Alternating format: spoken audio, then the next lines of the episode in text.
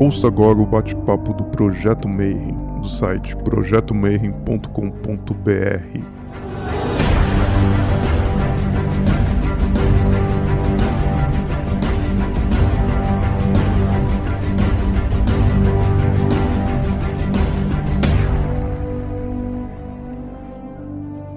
Bom dia para você que é de bom dia, boa noite para você que é de boa noite, boa tarde se você acabou de receber a chamada aí do YouTube, tá vendo um vídeo novo e hoje centésimo vídeo. Então, hoje um vídeo especial e também um convidado super especial para comemorar centésimo entrevista. Eu escolhi um convidado que já trabalhei com ele, né? Então, ele fez o livro das Mentiras, a tradução, junto com o Marcelo Alexandrino, que eu já entrevistei também. Ele é um cara que ele é poeta, músico, tudo que vocês puderem imaginar, e ele vive a magia. Tipo, é um cara que saiu do mundo profano e ele fala assim: vou viver a essência mágica. Então eu queria dar boa noite, Johan. Seja muito bem-vindo no nosso programa. Boa noite, Marcelo. Muito obrigado pelo convite. Boa noite, todo mundo. A primeira pergunta, né, como a gente costuma fazer para os nossos convidados, é assim, cara. O que que faz uma pessoa normal, tipo, largar essa vida normal e decidir abraçar a magia? E aí, depois de 30 anos mais, tá aí lançando mais três livros pela Presságio, que a gente vai falar daqui a pouquinho a vida de Crowley, se dedicar à música e tal. E a gente vai conversar muito hoje sobre tradução e magia, né? O que, que isso tem a ver? Então, uh, ah, para começar a responder a tua pergunta, Marcelo, eu nunca fui normal. Eu fui uma criança bem anormal. Eu sempre fui completamente fora da curva. Eu tenho uma lembrança, por exemplo, eu nasci, eu sou carioca, né? atualmente eu moro no, no Uruguai, em Ciudad de la Costa, que é uma cidade bem do lado de Montevideo, é praticamente a mesma coisa. Me mudei com a minha família quando eu tinha dois para três anos para Teresina, Piauí, terra da família do meu pai. A família da minha mãe é carioca. E eu passei dois anos lá entre os meus é, dois e quase cinco anos de idade, por aí. E uma lembrança que eu tenho, assim, eu tenho minha irmã mais velha, Tânia, ela é 14 anos mais velha que eu, e ela era hippie, assim, ela fazia aquele esquema, né, anos 60, ela gostava da Janis Joplin e tal. E eu, eu escutava os discos dela, né, e rock, eu era uma criança roqueira. Eu já tinha uma coisa dentro de mim desde muito cedo, eu, eu sempre gostei de provocar e de afrontar.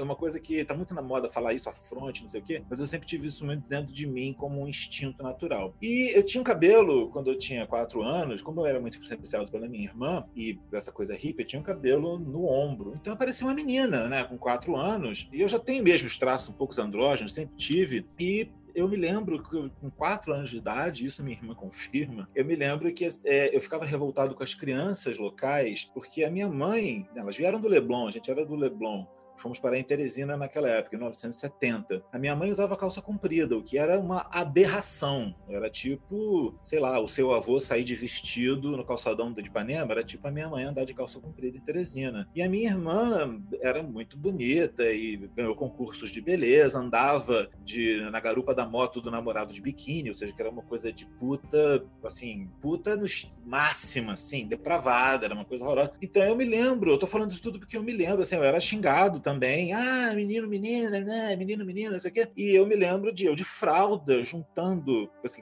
as crianças vinham na porta da minha, da, da, minha casa. Era um edifício, tipo casa, assim, térreo. E eu lembro de eu juntando pedras e tacando pedras neles. Sai daqui! E ainda chamava seu pau de alala. ainda tinha essa. Tacava pedra neles. Então, assim, eu desde quatro anos de idade eu sempre tive esse instinto. Então, assim, eu nunca fui normal. Eu, quando eu era adolescente, eu virei o que se chamava na época, que hoje em dia é gótico, era chamava-se dark, né? Então, nos anos 80, quando eu tinha meus 16, 17, 18 anos, eu era uma figura, ah, morava em Niterói nessa época, era uma figura absolutamente andrógena. Eu andava com batom borrado na boca, aquela coisa meio Robert Smith do Cure, que eu adorava e tal mas assim, com, com batina, vestido, isso em plena tarde em Icaraí, Niterói, foi motivo de reportagem na época, quem é esta pessoa que anda, Então, assim, é, E eu enfrentava os playboys que vinham querer. Eu, eu, sou muito protegido, eu acho que realmente, assim, no It, eu tenho uma coisa com o It muito forte, né? Assim, o símbolo, a entidade no It, né? A deidade, melhor dizendo, no It. Eu acho que realmente eu sempre fui muito protegido, porque eu andava sozinho nas bocadas, eu ia pro Crepúsculo de Cubatão, que era o templo dark da época, né? 84, 85. Eu ia praticamente. Não era travestido, porque eu nunca me achei mulher, nunca fui transexual, não sou, não serei, completamente homem cis. E eu usava. Eu era andrógeno, tinha uma aparência andrógena, e era assim, um, um risco. Tinha muita gente que por menos apanhava. Eu, era, eu saía sozinho, às 11 horas da noite, pegava um ônibus, que era o 996 na época, ia para Copacabana para passar a noite dançando sozinho, e voltava sozinho. Isso, assim, foi a minha vida. Eu não fiz isso uma, duas vezes, isso era a minha rotina, eu andava muito sozinho. Porque eu sempre, assim, eu sempre tive amigos, mas é, eu não necessariamente me pauto por estar acompanhado para fazer nada. Se eu quiser sair, eu vou sair. Se eu tiver comigo, vamos sair, vamos. Não quer? Tudo bem, então eu vou. Ah, vamos ao cinema? Vamos. Nossa, não tá afim? Tudo bem, eu vou. Eu não tenho essa coisa que muita gente tem, ah, não, não vou se não for sozinho, não vou se não for acompanhado. Eu não tenho esse negócio. Então, assim, dentro da sua pergunta, eu tô falando isso tudo para chegar mesmo na, na, na, sua pergunta. Eu nunca fui uma pessoa normal. Com 15 anos, eu namorava uma. Eu sempre me declarei bissexual antes mesmo de eu ter alguma coisa com, com, com homem, que foi lá para os 25 anos de idade. É, mas eu tive várias namoradas, todas elas sabiam que eu era bissexual, porque eu dizia que, mesmo não tendo experimentado na prática, eu sabia.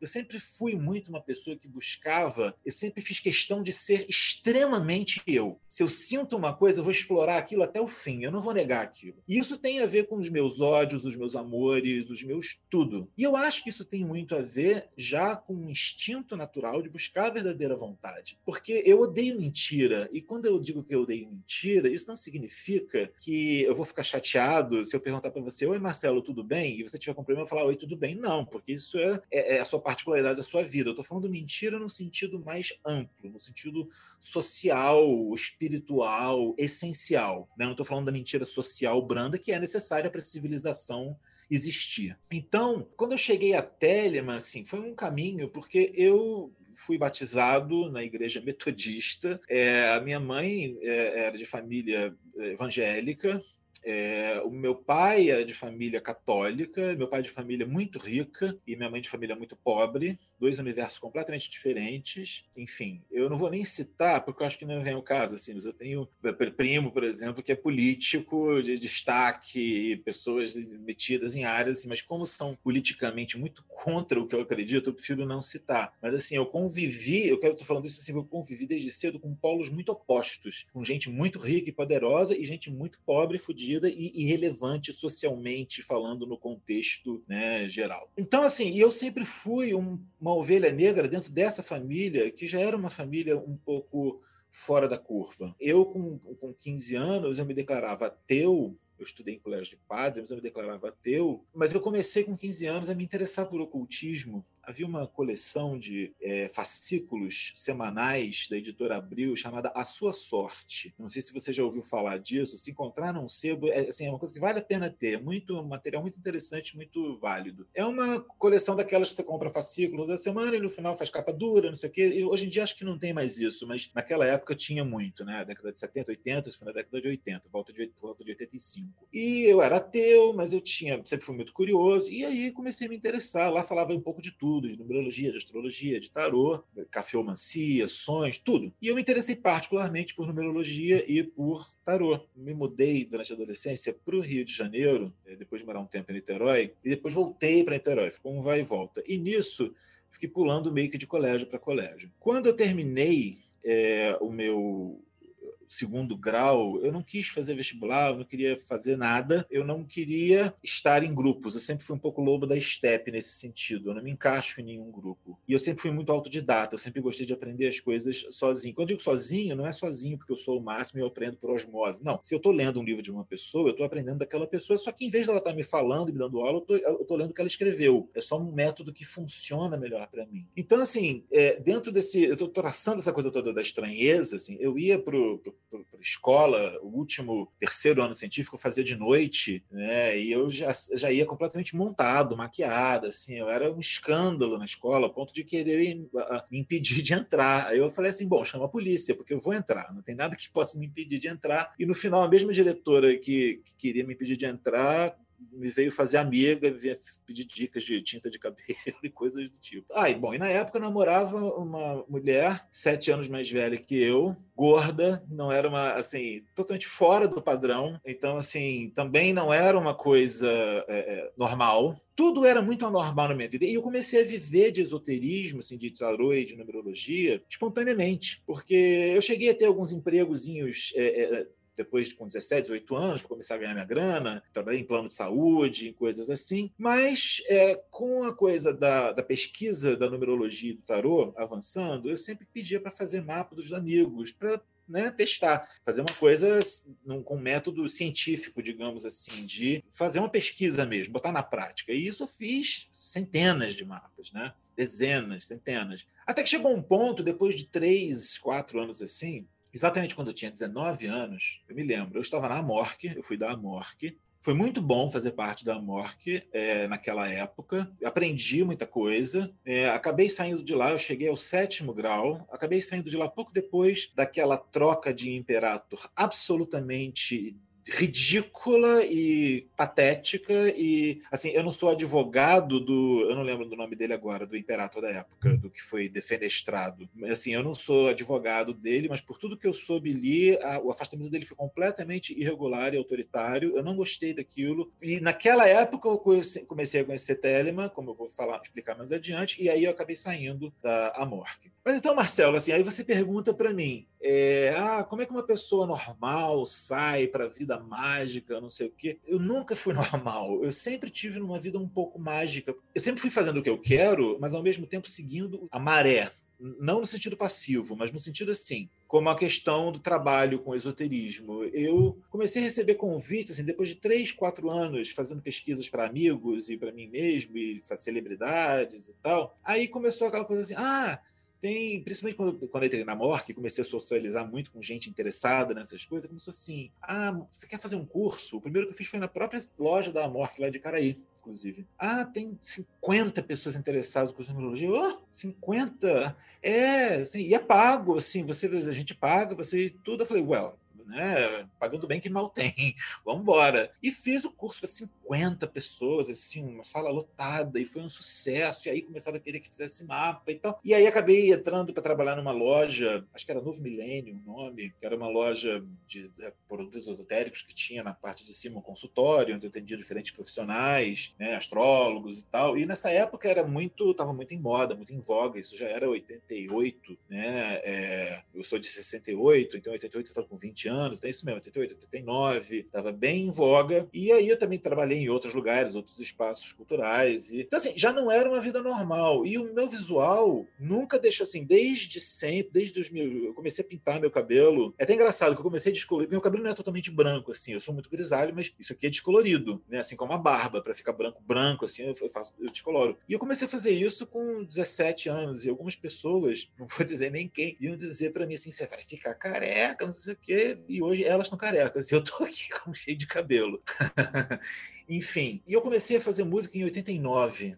Também tem isso. E o tipo de música que eu fazia era música eletrônica em 89, e não era música eletrônica como se entende hoje em dia. Quando eu falava eu faço música eletrônica, as pessoas falavam, hã? Tipo, o que é isso? Não, não existia essa coisa, esse entendimento, né, o senso comum do que é música eletrônica. E música eletrônica influenciada por música folclórica, muita coisa experimental, enfim, influência de Yoko Ono, que é super estranha e é minha musa máxima, assim, artisticamente e tal. Então, uh, quando Telema caiu no meu colo, digamos assim, eu primeiro rejeitei, mas não completamente. Como é que eu tomei contato com o Telemann? Porque eu estava na Morque, né? até então, com 23, 24 anos, estava na Morque, cheguei ao sétimo grau, estava né? trabalhando profissionalmente né? com mapas, consultas, é, aulas, palestras, participava de feiras esotéricas, andei na IFE, me convidou para várias, participei de várias. Né? E como é que entrou Telemann e Crowley na minha vida? Primeiro, eu tive um, um, grupo de uma turma de numerologia. A minha primeira turma fixa, assim, inclusive durou cinco anos de estudo. É, eram quatro alunas, Gilda, Sueli, Miyuki e Teresa. Elas foram assim, eu tinha aula com elas duas vezes por semana, durante cinco anos eu dava aula para elas e com isso a gente praticou muito. Também foi uma fonte, acabou sendo uma fonte de pesquisa inestimável para mim, porque a gente fez pesquisa de pessoas das famílias dessas pessoas que elas conheciam bem e tinham como confirmar, não, é isso, não aconteceu, tal. Então assim, foi muito bom. E uma dessas alunas, a Gilda, um dia, pouco depois de ter tido minha primeira experiência com ayahuasca no céu do mar, no Rio, né, Santo Daime, e eu tive as chamadas mirações, né, as visões, aquela coisa. A Gilda, pouco tempo, poucas semanas depois, me aparece com um presente. Olha, eu tenho esse tarô aqui, mas eu acho que ele é a sua cara. Eu sinto algo me dizendo que eu tenho que dar ele para você.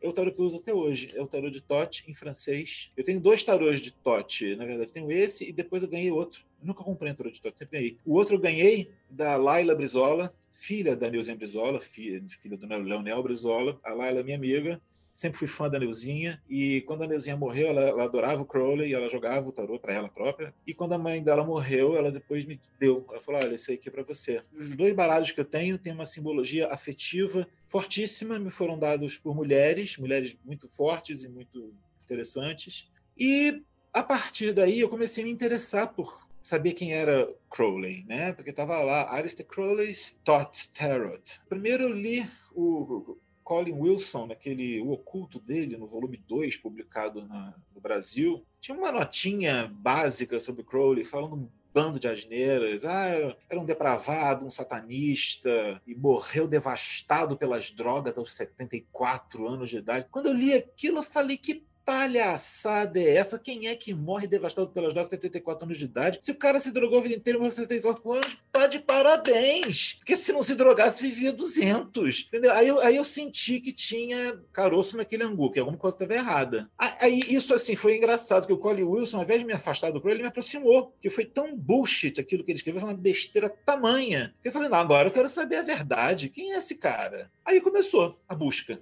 Mas não tinha material né? A internet, eu comecei a ter internet cedo para o Brasil, né? acho que foi em 92. Comprei um computador e botei internet nele e tal, né? com modem, aquela coisa, aquela coisa ancestral. Aí comecei a baixar o que eu achava do, do Crowley e tudo. Mas muito antes disso, antes da internet, ou seja, na verdade, pouco depois, alguns meses depois, ou talvez um ano no máximo depois da Gilda ter me dado o baralho do Crowley, eu conheci um rapaz, um tarólogo que jogava tarô de Tote, num desses eventos, numa dessas feiras esotéricas. Lamentavelmente, eu, eu, eu, não lembro o nome dele, é uma pena isso, porque eu perdi o contato completamente, não tem nada escrito dele, assim, não lembro o nome dele. Eu reconheceria se o vice, um cara barba, meio arruivado, enfim. E ele me deu uma cópia do livro da lei, xerocada, da tradução do, Marcelo. Estava começando a jogar o tarô de Tote, inclusive. Estava começando a substituir tarô mitológico, que era o que eu usava, pelo tarô de Tote. E aí ele falou assim, ah, sinto que eu devo entregar para você. Eu ontem observando você, vi que você jogava tarô de Tote, resolvi xerocar isso. No dia seguinte, ele resolvi xerocar isso aqui e te dar. Não fez comentários, ele falou assim: esse vai ser um livro básico né, da doutrina telêmica, de Crowley e tal. E o resto é contigo, você lê e tal, e fica com você. E eu li, me, assim, fiquei fascinado pelo caráter, pela, pela arte da coisa. Independentemente de qualquer coisa, é uma obra de arte poética, o livro da lei. É de uma beleza absurda. Certas coisas são relativas, mas eu acho impossível uma pessoa dizer que o livro da lei não tem uma poesia bruta, pulsante e indiscutível. Enfim, me pegou por aí, mas eu tive um pancadão. E, assim, foi com o capítulo 3? Foi. Hoje em dia eu adoro o capítulo 3, entendo perfeitamente, adoro, assino embaixo do livro da lei inteiro né? não tem a menor dúvida. Já, já há 25 anos, que eu, ou mais de 25 anos, que eu sou telemita declarado sumido. Mas não estou nem entrando nesse mérito, eu acho super palha entrar de, ah, mas apesar do capítulo. Apesar não, o capítulo 3 ele é o ápice de tudo, ele é fundamental. Mas o ponto é que eu, assim como o próprio Crowley, o próprio Crowley rejeitou o livro da lei durante um tempo, né? guardou na gaveta e ignorou, tentou ignorar. Eu deixei ele guardado mesmo e continuei jogando Tarot de Tote. Não tinha internet naquela época ainda, não tinha como baixar coisas e saber mais. Só fiquei assim naquele período mesmo, foi quase uma gestação, né? Eu não, não vou dizer que foram nove meses exatamente para não folclorizar a coisa, mas foi, sei lá, entre sete a dez, onze meses no máximo. Depois eu peguei o livro no, da lei de novo, li, e aí bateu um pancadão no outro sentido. Foi um pancadão reverso. Eu falei, caralho, eu sou telemita. Eu sou, eu já era antes de saber. E aí isso volta com tudo que eu estava. Eu estava contando tudo que eu contei antes. Sim, quantas crianças você conhece que com quatro anos de fralda se juntam pedras, se penduram no portão de fralda para tacar pedra em quem está sacaneando, xingando, assim, não é uma coisa muito comum. Talvez fosse até um, um, traço de sociopata ou coisa que seja, mas assim, definitivamente não é comum, não é normal. Mas eu entendo isso hoje em dia não como nada sociopata, mas como uma defesa é, é legítima tudo, da verdadeira vontade, de, de, eu ser quem eu sou, da minha mãe usar calça comprida e fumar, como ela fazia, e não ser xingada na rua. Assim, eu estava defendendo minha mãe e minha irmã com quatro anos de idade, e a mim. Então, assim, eu acho super correto o que eu fiz com quatro anos de idade, mas não é normal. Então, quando eu li o livro da lei pela segunda vez, e assim, eu não tenho uma coisa que eu possa intelectualizar ou, ou, ou articular em palavras para dizer o que aconteceu. Foi um raio que me bateu assim, eu de repente eu não era mais o mesmo. Foi uma coisa mágica mesmo, eu não era mais o mesmo. Eu falei assim, cara,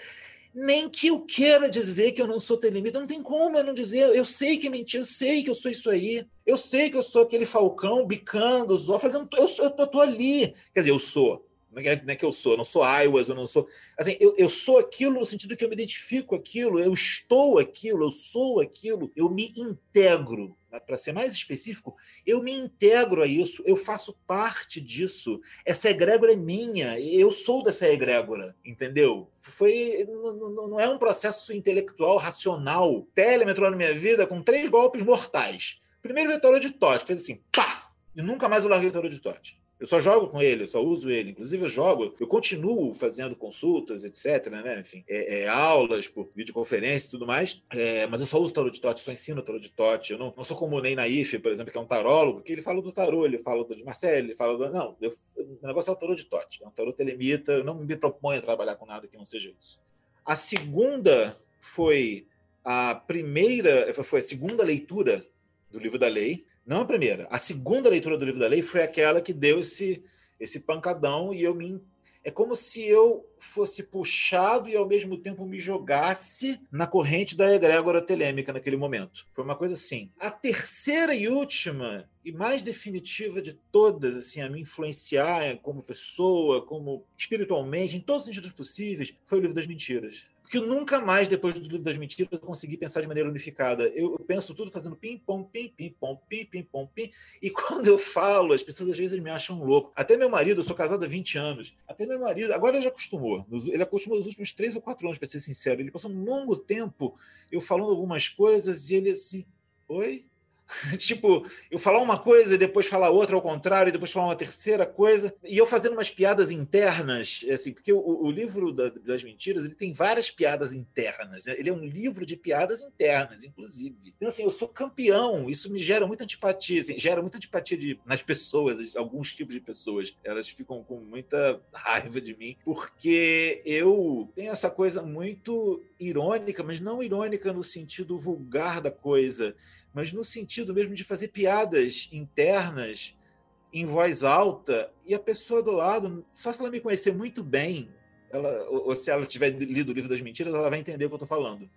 Que as pessoas, em geral, elas não entendem, elas acham que é uma loucura ou ficam por isso mesmo. Mas então, esse mesmo rapaz me passou o contato da Sociedade Nova Onda Euclides Lacerda de Almeida. E aí eu escrevi para Euclides, e o Euclides é uma pessoa de enorme importância na minha vida. O Euclides foi mais meu pai do que meu pai. Meu pai não foi muito meu pai, não, então era até fácil para o Euclides ser meu pai. Mas o Euclides foi muito mais meu pai do que meu pai, porque ele me deu toques de vida absolutamente essenciais que me mudaram. E eu vou, eu vou dizer quais foram eles, tanto do ponto de vista iniciático quanto do ponto de vista prático o Euclides era assim, eu escrevi para ele, ele me respondeu formalmente, dizendo, pedindo para marcar um encontro. Aí me chamou para ir na casa dele, eu fui na casa dele, no Grajaú. Nós conversamos, tive uma, tivemos uma empatia, uma simpatia imediata. Gostei muito dele, achei muito engraçado porque eu tinha falado no telefone com ele primeiro e ele tinha aquela voz, né? Aquela voz bem grossona, bem gutural e tudo. E eu quando eu esperava um cara enorme, né? E ele era baixinho, magrinho, mas aquela voz trovejante, né? Eu não idealizo o Euclides, eu quero deixar isso claro. Ele não é um ídolo. É, tinha coisas que eu discordava dele. Eu discordo de mim mesmo, inclusive, frequentemente. É assim que eu aprendo, mudo e evoluo. Então, discordar não é um problema necessariamente, dependendo do que se discorde, claro. Mas geralmente, não necessariamente discordar é um problema. Mas eu me tornei pupilo dele na AA. E assim fiquei durante mais ou menos um ano e fui também iniciado na então Ordem Templária dos Cavaleiros de Telema, em Paraíba do Sul. Eu e mais outros amigos fizemos a iniciação, né, o ritual todo. Então, assim, eu sou oficialmente iniciado, né, fiquei como neófito na, na AA e fui iniciado na Ordem Templária dos Cavaleiros de Telema, ou TCT na época, depois virou Ordem dos Cavaleiros de Telema. Depois de um ano e meio, mais ou menos, estudando né, os primeiros estudos da AA, fiz, eh, decorei o, o capítulo 2 do Liber Ciclo e Serpente, né, que é um capítulo que até hoje eu me emociono de ler aquilo, aquilo bate profundamente em mim. O livro inteiro, mas o segundo capítulo particularmente. Bom, antes disso, o Euclides tinha me dado um toque, que foi toque de, de, de instrutor, mestre mesmo, que foi uma das coisas que eu considero que foi bem. Também foi uma coisa muito pai, é, que me serviu demais da conta. Ele me disse assim: Johan, você é um cara espetacular na área de ar, ou seja, no naipe de espadas. Você é espetacular no naipe de copas, ou seja, no elemento águas. Você é espetacular no naipe de paus, elemento fogo, mas tu é uma merda no elemento terra, ouros. Tu é uma merda, você não tem dinheiro suficiente. É verdade, eu não tinha, eu não, tinha, eu não lidava bem com, com, com dinheiro, não tinha dinheiro suficiente. Assim, nunca tive grandes problemas, mas não tinha dinheiro suficiente, assim, precisava ter mais dinheiro, precisava crescer financeiramente, precisava lidar melhor com o dinheiro, sobretudo lidar melhor, ter uma, uma, relação melhor. Eu não tinha uma relação, não era uma relação de culpa, tinha uma relação de desinteresse, simplesmente. Eu, eu só me ligava nos outros três planos. O plano prático de terra, ele não me interessava simplesmente. Isso era um, é um erro enorme, obviamente, é um erro enorme. E isso afetava a minha vida como um todo, não só minha vida espiritual. E nunca ninguém me disse isso de uma maneira tão objetiva, clara, direta, né? E eu gosto dessa franqueza. Eu, eu, eu não gosto de gente que vem cheia de dedos. Assim, se, eu, você tem uma coisa dura para me dizer, me diz claramente, fala assim, pô,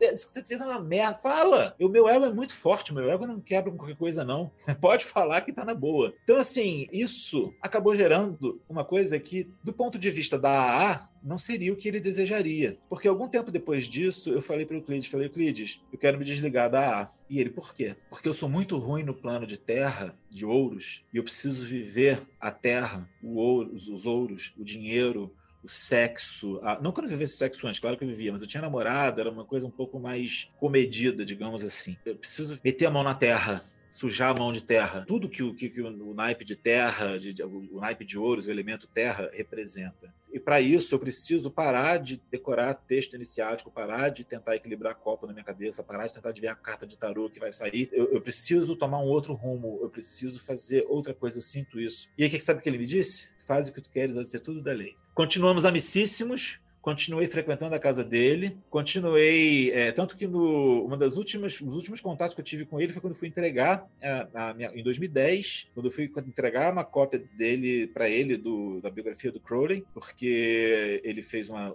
uma das declarações no final do livro, né, é dele sobre o Crowley. Então assim, o último contato pessoal que eu tive com ele foi esse. Antes foi por e-mail, falei, ó, oh, tô publicando livro sobre Crowley, escreve alguma coisa aí para publicar no final, tá? Ele me mandou, claro. E aí eu fui aproveitar deixa para visitá-lo na casa dele e eu comecei a viver Telemann de uma maneira absolutamente não acadêmica, não tradicional, o que não deixa de ser uma coisa curiosa, porque Telemann é uma, uma filosofia, é, ela é uma egrégora nada tradicional no sentido, se você usar tradição como um adjetivo, não como um substantivo. Né? Como substantivo, tudo é uma tradição, uma coisa que se perpetua no tempo é uma tradição, isso é o substantivo. Mas o adjetivo tradição, né, de uma coisa tradicional, respeitável e estabelecida e não sei o quê, A Telema, por uh, definição, seria contra isso. Então, às vezes, eu acabo é, me entediando um pouco,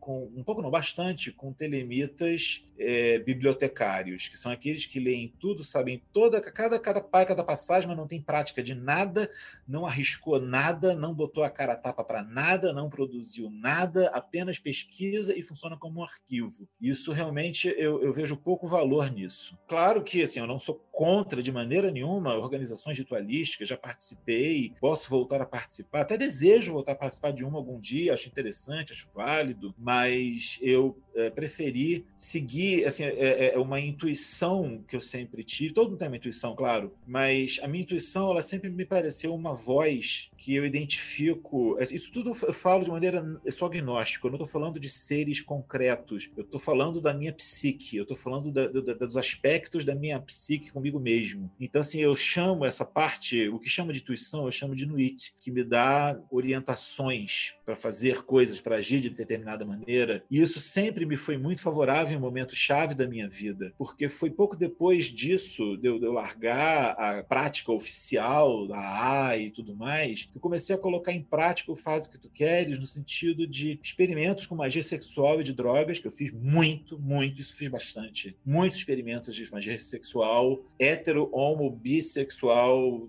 magia de drogas, com algumas drogas, preferencialmente as não químicas, eu não gosto de drogas químicas, pessoalmente. Fui usando muito na arte também, cada vez mais, usando a, a arte, a música, a literatura, para expressar os conceitos, as vivências, as estéticas, as sensações, as percepções. Isso tudo acabou, inclusive, culminou nesse livro de poesias que faz parte da trilogia Telma, que a gente vai falar mais adiante, que é uma poesia para cada arcano. Quer dizer, isso é, é um trabalho recente, isso assim o ápice desse meu conceito de usar a arte como magic. Magic é arte e arte é magic. Então, assim, eu até cunho a minha música, assim, é, é, jocosamente, de music em holandês, mas com CK, como se fosse uma magic music, entendeu? Eu tenho mantras para Rahurquit e eu cito no It em músicas. As próprias letras, eu tenho mantra, eu tinha um nome iniciático numa época que era Abrahadabra Horus Adonai, eu tenho um mantra com esse, com esse nome enfim. Então, a, a minha trajetória em Telema sempre foi, depois que eu larguei a AA, ela sempre foi no sentido de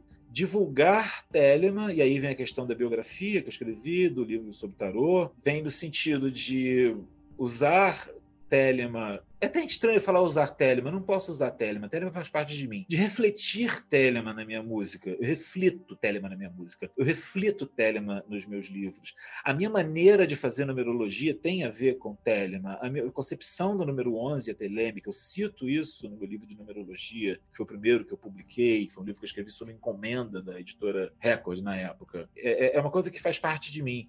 Teve uma época, depois que eu fiz a biografia do Crowley, que eu pensei assim, ah, chega de ler Crowley, Ah, vou ler outras coisas, vou, vou dar uma variada e tudo, mas é uma coisa que acaba voltando, e, por exemplo, eu ganho de presente, eu estou lendo isso aqui agora, aliás, eu estou louco para traduzir esse livro, The Drug and Other Stories. Telemann faz parte da minha vida de um jeito ou de outro. Eu vivo Telemann de uma maneira bastante orgânica. Eu não sou a pessoa melhor no sentido da coisa acadêmica, assim, eu não vou te dizer, assim, eu li, li muitos livros do Crowley, claro, senão como é que eu poderia escrever sobre o Tarot de Tote com a biografia dele, que é uma coisa que eu acho muito importante, né? Eu coloquei toda a bibliografia, tudo que eu consultei, tá, todas as fontes. Aliás, isso é muito importante eu falar, até por causa do Tarot de Tote, que saiu originalmente em 2000. Tarot de Tote saiu pela editora Nova Era, que era um selo do grupo editorial Record, e foi o primeiro livro a sair por alguma editora, primeiro livro sobre tarot de Tote, de autor de língua portuguesa, seja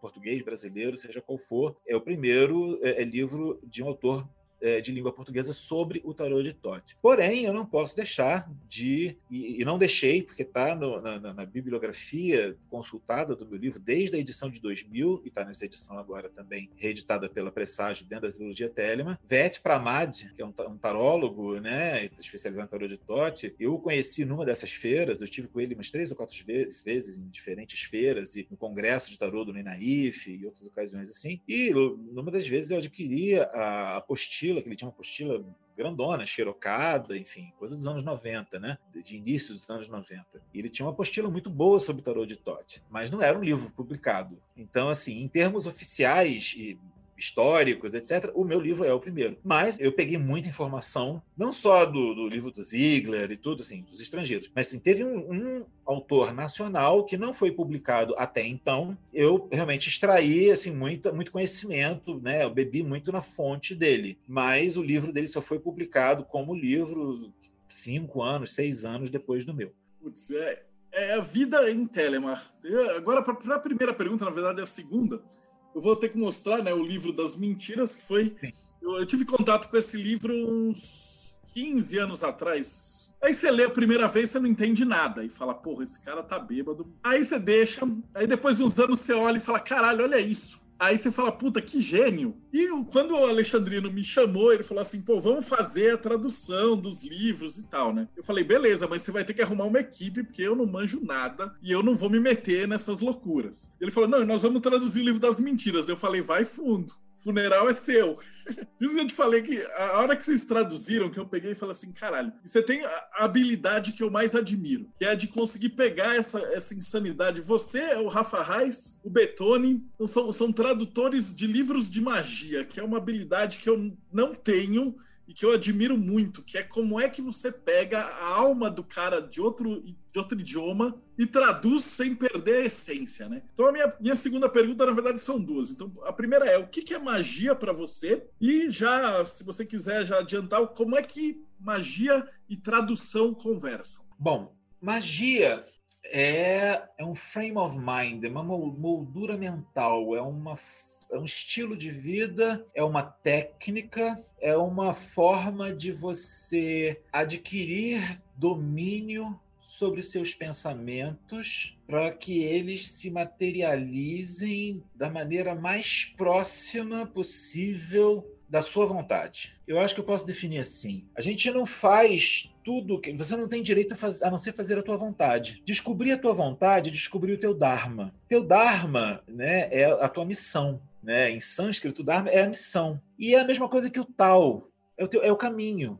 Cada, cada um tem um caminho. Você, o que é o livre-arbítrio? O livre-arbítrio nada mais é do que você tentar negar o seu destino. Existe um destino, existe um destino em certo sentido. Eu sempre explico isso para os meus alunos de numerologia, quando eu falo do caminho do destino, que é a soma do dia, mês e ano de nascimento, que vai dar um determinado número. Esse número, é, o destino, ele é analisado de duas formas. O destino é o resultado daquilo que inevitavelmente virá para você com a sua reação a isso que virá para você. Porque assim, o evento acontece. Alquimia é você transformar esse evento em outra coisa, naquilo que seja mais próximo da sua vontade, do, do, do, que você quer, né? Ou seja, se você consegue se neutralizar, por exemplo, tal, ele, o budismo, ele busca a coisa da neutralização. Você está longe, fora dos desejos, das vontades.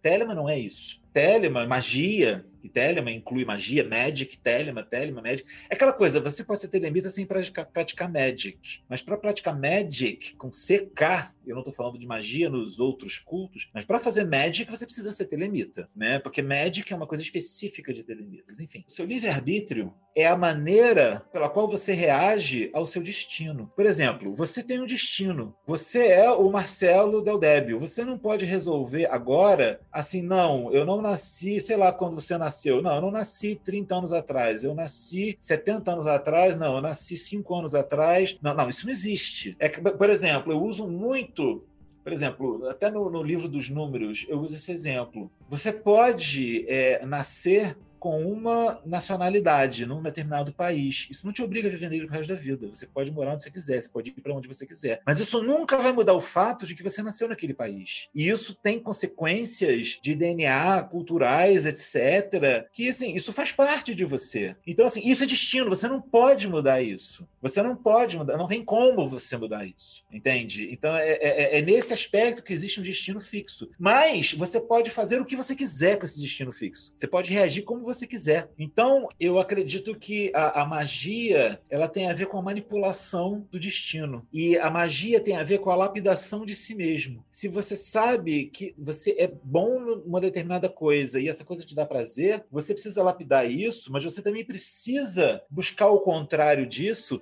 porque se você estimular apenas aquilo em que você é bom e apenas aquilo que te dá prazer, você vai viciar isso de uma tal maneira que ela vai se deteriorar e vai passar a não te dar mais prazer e a não funcionar mais tão bem. Eu vou é, citar um exemplo, uma experiência que eu tive com a, a ayahuasca, uma experiência espiritual fortíssima e que não tem nada a ver com a religião. E eu estava né, no começo dessa busca juvenil pela magia, pelo conhecimento. E eu falei assim: eu vou fazer um trabalho, participar de um trabalho de 12 horas do Céu do Mar, no qual você fica, né, 12 horas tomando Santo Daime e, e meditando e participando de cânticos e não sei o quê. E eu falei assim: eu vou expressamente com o objetivo de conhecer Deus e o diabo, ou seja, o bem e o mal, o, o lado escuro, o lado claro, etc. Né? Eu falo diabo assim, figurativamente, porque eu não sou cristão. E aí aconteceu o seguinte, uma experiência muito marcante. É, a coisa vai de 6 horas da tarde a 6 horas da manhã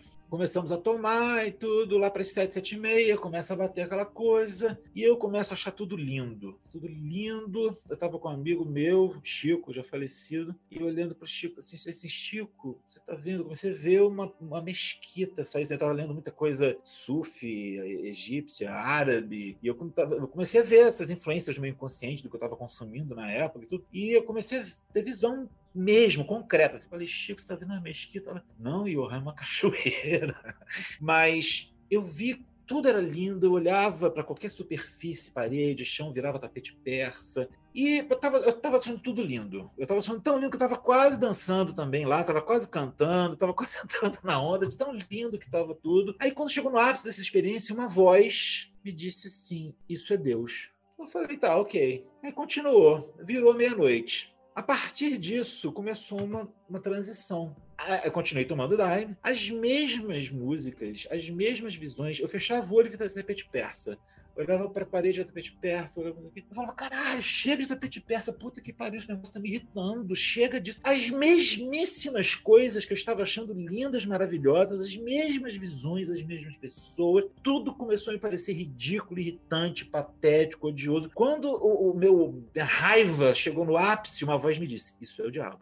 Cara, isso foi uma lição para mim de que Deus ou o diabo, o bem ou o mal, depende muito mesmo da sua visão depende da, da, maneira como você encara. É claro que existe mal absoluto, eu acho, pelo menos, que existe mal absoluto e bem absoluto. E é um, são exceções. Assim, um, um, pedófilo, estuprador, assassino é um mal absoluto, ponto, acabou, não vamos discutir isso, isso é óbvio. Mas, assim, tirando aberrações e, e, e extremidades, né, as coisas são muito voláteis. Né? É matar é certo ou errado? Depende. Quem você está matando? Por que está matando? É autodefesa? Defesa de alguém? Foi acidente? Enfim, as coisas, a água que te mata sede te mata afogado. Então eu comecei a entender isso a partir dessa experiência. E isso tem muito a ver com Magic, que também é você estar além do bem e do mal, como diz Crowley. Deus me livre do bem e do mal. Amém. E, bom, quanto à tradução. Traduzir uma atividade fascinante. Eu comecei a traduzir também de maneira muito espontânea. Você vê que as coisas elas são muito espontâneas na minha vida. Eu voltei de Nova York, eu fui para Nova York uh, eh, para morar lá, quer dizer, eu não fui para morar, eu acabei morando por acaso também. Eu fui para passar 15 dias em 97. Aí, assim, eu estava num, num, período que eu estava cansado de viver só de esoterismo, de, de mapa numerológico, de tarô, porque eu não sou o tipo de pessoa que vou dar corda para gente que vem com papinho, ah, eu quero mudar meu nome para dar sorte, quero o número da loto, por favor, né? Um otário nessa cada minuto. Se eu tivesse o número da loto, eu já tinha ganhado há muito tempo, né? Tava, enfim, não é, não é por aí que, que a coisa funciona. Durante um tempo, no começo do meu trabalho com esoterismo, havia espaço para um trabalho de mais qualidade, havia gente mais bem informada, mais culta, mais, é, mais interessante para se trabalhar com isso. Mas aí o mercado começou a se degradar. Walter Mercado é um exemplo máximo disso, né? Assim, Walter Mercado, eu não vou dizer que ele é culpado disso, mas ele é o símbolo máximo da degradação do mercado esotérico no Brasil em meados da década de 90. As pessoas que eram do meio esotérico que trabalhavam com, com isso, passou-se a esperar que você fosse uma espécie de Walter Mercado, que você tivesse um rubi na testa, que você fizesse, assim, aquela palhaçada, porque assim, ele, ele era um palhaço, ele não era um um esotérico, ele não era um astrólogo, ele era simplesmente um palhaço. E eu digo isso, não estou falando no sentido ofensivo, não. Ele era ator, inclusive, antes. Ele virou essa personagem por acaso, por motivos comerciais, por seja lá pelos motivos deles quais forem, que não me interessam, não sou da minha conta. Mas na prática, ele era um palhaço que fazia palhaçada em cima de um tema que me era muito caro, que me era muito sério. E aquilo começou a me dar nojo do meio, meio esotérico. Eu comecei a ficar com nojo. Eu comecei a ficar com vergonha de dizer que eu trabalhava com aquilo, entendeu? Por causa dos Walter Mercados da vida e as suas proliferações. Eu, eu, fiquei com nojo. E eu falei, cara, eu vou parar de trabalhar com isso. E agora eu não sei com que eu vou trabalhar. Eu não fiz faculdade, eu não fiz nada, eu, fui, eu enveredei para essa vida.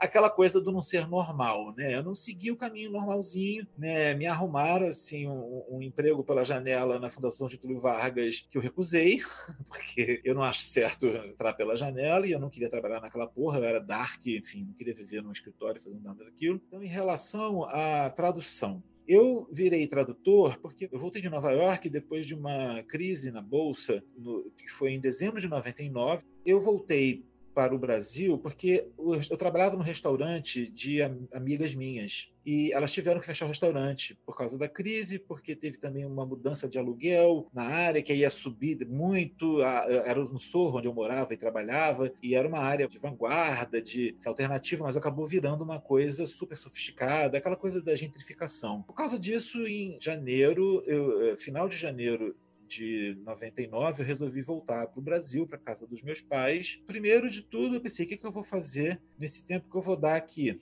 Eu vou usar o inglês que eu aperfeiçoei e vou fazer uma, uma versão para o inglês do meu livro Iniciação à Numerologia, que foi publicado em 1996. Já tinha sido publicado. E aí, assim, a minha intenção era voltar para os Estados Unidos. Antes de voltar para os Estados Unidos, eu tinha marcado um trabalho de curso de numerologia, de tarô, etc. Alguns trabalhos, e esses trabalhos, eles iriam me dar é, é, é, ia dar dinheiro suficiente para eu comprar passagem, voltar e viver mais uns dois meses, três, até eu me arrumar de novo lá nos Estados Unidos. Só que aí veio o filho da puta do Fernando Henrique Cardoso, que eu odeio por causa disso com toda a força da minha alma. Ele, depois da primeira, ele, ele fez aquela, aquela coisa da reeleição, né, que não existia, ele instituiu a reeleição e ele garantiu que ele não ia mexer no câmbio. E eu estava dependendo desse câmbio para poder voltar. De repente, no dia que ele assumiu, ele mexeu no câmbio e o dinheiro que eu tinha para voltar para Nova York não dava mais nem para Nova Iguaçu. E aí eu fiquei no Brasil. Então, assim, por isso eu tenho um ódio mortal daquele, daquele boca de sovaco, mas talvez eu possa ser grato também, porque eu acabei conhecendo meu marido, que é uma pessoa fundamental na minha vida. Se tivesse voltado para lá, não teria conhecido ele. Tudo bem. Mas a partir dessa coisa de traduzir, foi uma, foi uma coisa bem pretensiosa da minha parte, mas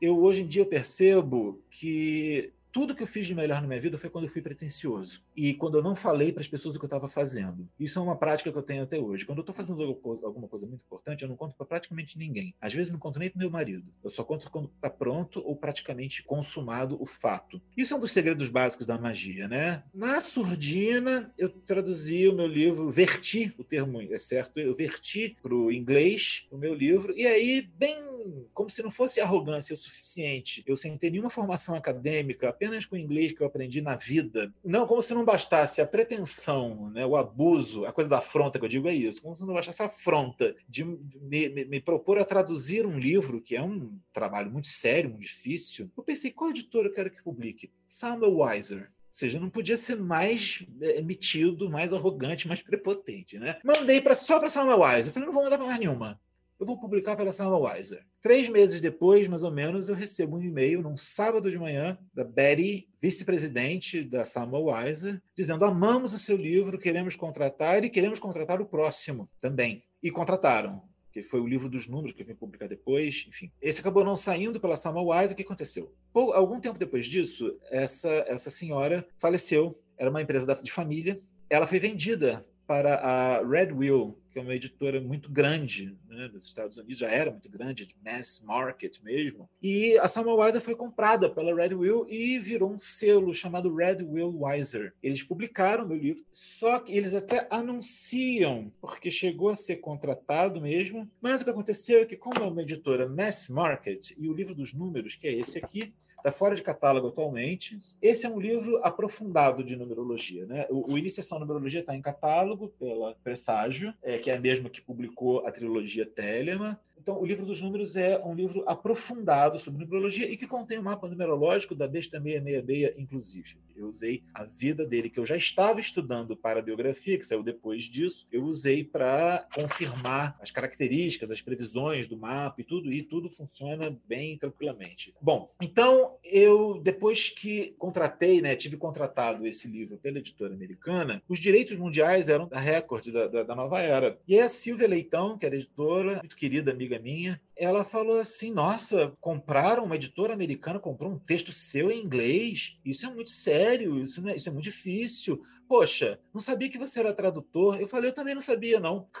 ela falou assim: Poxa, traduz aqui pra gente, ué. Aí comecei a traduzir para Nova Era, livros esotéricos. Aí comecei a traduzir, conheci a, a, a Lívia, que trabalhava então na Harlequin. Na época, ela era um selo do grupo editorial Record. E aí ela me falou: Olha, aqui o trabalho é pesado, é para traduzir um livro por mês. Falei, vamos embora. E nisso eu traduzi mais de 30, 40 livros para Harlequin. Foi um aprendizado maravilhoso. Eu me tornei, então, tradutor. Aí comecei a traduzir para outras editoras. O próprio processo de me tornar tradutor foi um processo mágico, porque eu fui conduzido a isso e tudo relacionado. Quando eu digo tradutor relacionado a Telemann, eu só faço a minha vontade no sentido de que se eu, eu escuto a minha, a minha intuição, a minha nuit interna, e se eu sinto que é isso, eu vou. E aí eu eu, eu, deixo rolar. E aí eu meio que sou conduzido. Assim, hoje a minha profissão, em termos assim, eu continuo trabalhando como oraculista, mas eu me dou o luxo de escolher os meus alunos e os meus clientes. Então, assim, não quero que isso pareça uma coisa arrogante, mas é aquela coisa, é melhor para mim e para eles. Porque se a pessoa vier com um papinho, sabe, de querer saber o futuro fixo, uma coisa, aquele, aquela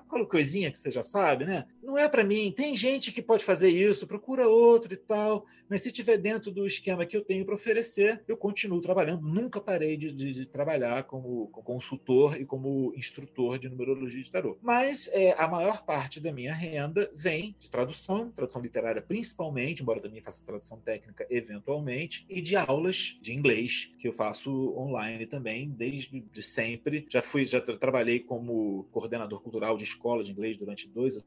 Isso faz parte também é, da coisa de Telema, vem por aí. Quando eu resolvi que, que, quando eu voltei para o Brasil, encontrei o, o, meu namorado, que hoje é marido, e falei assim: bom, vamos morar junto. Eu falei: bom, eu tenho, eu tenho que arrumar uma, um emprego, uma coisa fixa, um dinheiro fixo para alugar um apartamento. Eu não posso ficar nessa coisa solta, não está mais na época de morar com meus pais. Eu acho deprimente morar com os pais depois de uma certa época. Aí eu, eu, comecei a trabalhar numa escola de inglês, primeiro como professor, mas em seis meses fui promovido a coordenador pedagógico. Isso também é uma coisa engraçada que provocava uma reação muito é, irada de colegas meus. E também tinha uma proibição de usar piercing mas eu falava, bom, se eu tiver que partir meu pista, eu não vou trabalhar aqui. E o, o, dono gostava de mim e eu era um, assim, era uma coisa muito injusta. Eu, eu entendo que tinham, tivesse antipatia por mim, mas a verdade é que eu tinha privilégio, assim, não podia ser tatuado nem usar piercing, mas eu era tatuado e usava piercing e era professor e virei ainda por cima coordenador pedagógico, ainda virei chefe dessas pessoas. Mas depois de um tempo, eu vi que eu é, poderia ganhar mais dinheiro dando aula particular, como eu faço até hoje, de inglês, do que sendo coordenador pedagógico ou professor de inglês na escola.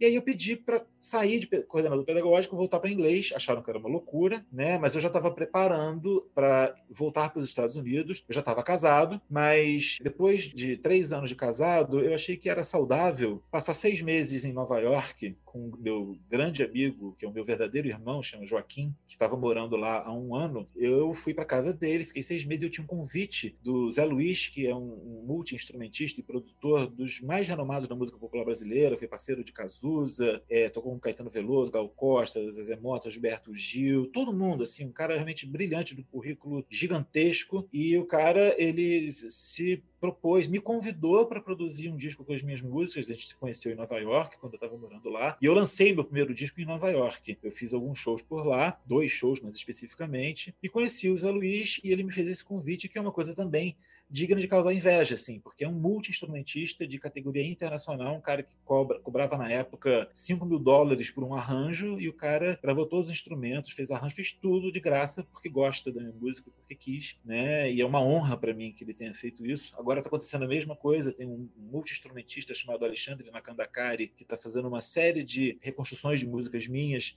também por amor à música e tudo, assim, eu sou muito privilegiado nesse nesse aspecto. Mas voltando então à questão da tradução com a magia, eu estou explicando isso tudo, né, que desse, dessa trajetória profissional, porque eu voltei de Nova York por era 2005 quando eu comecei efetivamente a assumir a coisa de traduzir, porque assim, na verdade foi quando saiu o livro, o livro saiu em 2001. 2001, 2002, peraí. Foi um pouco depois de sair o livro que eu comecei efetivamente a trabalhar full time como tradutor, que eu tive esse convite. Já, foi quando eu voltei, depois de seis meses, né, que eu deixei o Alessandro em, em, no, no, Rio, no nosso apartamento, e fui para o apartamento do Joaquim em Nova York. Eu gravei o disco Psycho Samba, tá, no Spotify aí, é um nome... Psycho Samba é um nome fácil de, de pesquisar, né? Vocês vão achar, é o meu disco, samba psicodélico. Então eu comecei a viver como tradutor full quase full time, né, continuando a fazer música e escrevendo livros à parte. E a questão da magia com tradução é o seguinte: não existe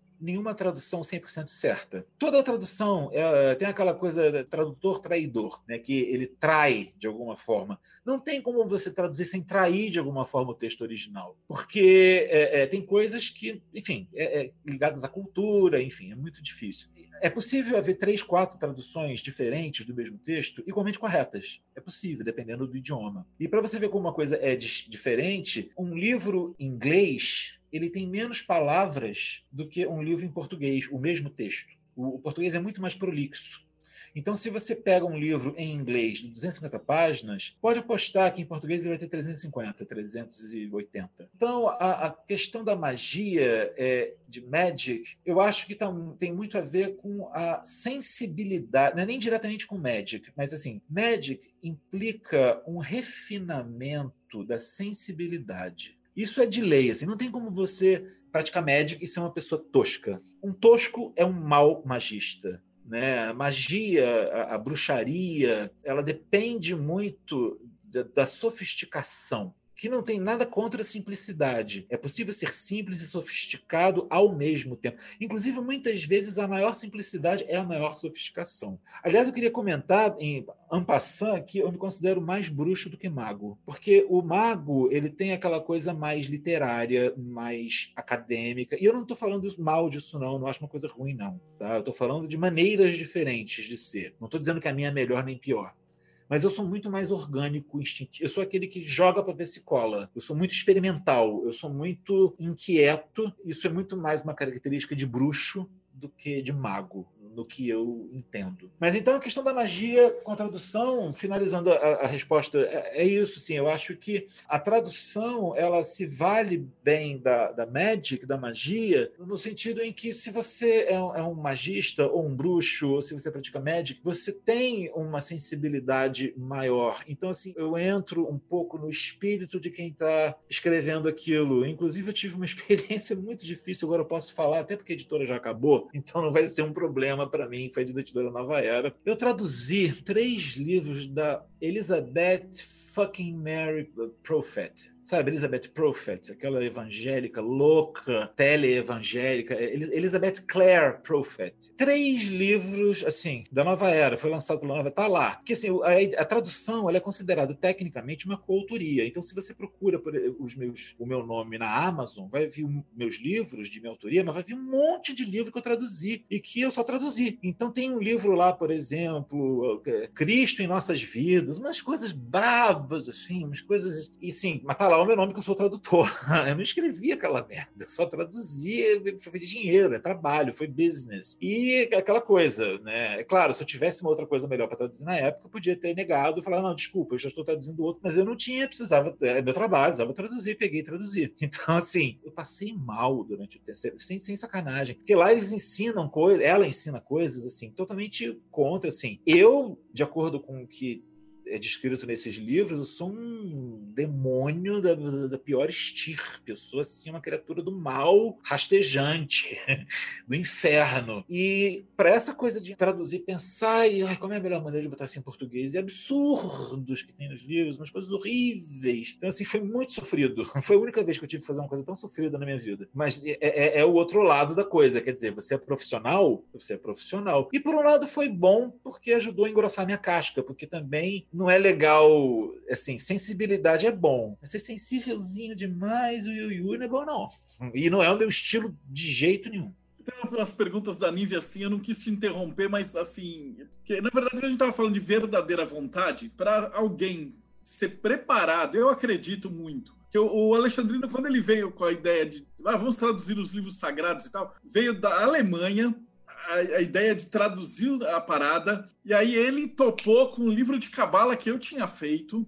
E aí, a hora que ele chegou com você, você já tem todo esse monte de uh, background que te preparou para traduzir isso aqui, porque não é moleza. O cara... Você sabe como é que foi a tradução disso, a história dessa tradução? Na verdade, esse livro, eu quando tinha. Eu estava estudando inglês com 22, 23. Quando eu comecei em eu conheci o Marcelo Alexandrino através do Euclides. A gente começou a traduzir juntos. Eu ia para casa dele, lá na, na, na, Tijuca, naquela praça, esqueci o nome da praça, é, no apartamento que ele tinha lá, quando ele morava na Tijuca. E eu ia para casa dele uma vez por semana para gente traduzir juntos o livro da lei. E a gente fez como um estudo, porque a gente sabia muito bem o tamanho da pica que é o livro da, o livro da lei, o livro das mentiras, para traduzir, que não é qualquer tradução, é um negócio fodido, né? E, assim, eu não era tradutor, eu não tinha fluência no inglês, ele não tinha, a gente estava estudando. Estudando, estudo, estudo. E como éramos telemitas, amigos tal, estava estudando. Mas, enfim, um dia, anos depois, eu vejo na internet circulando um negócio que me deixou muito puto,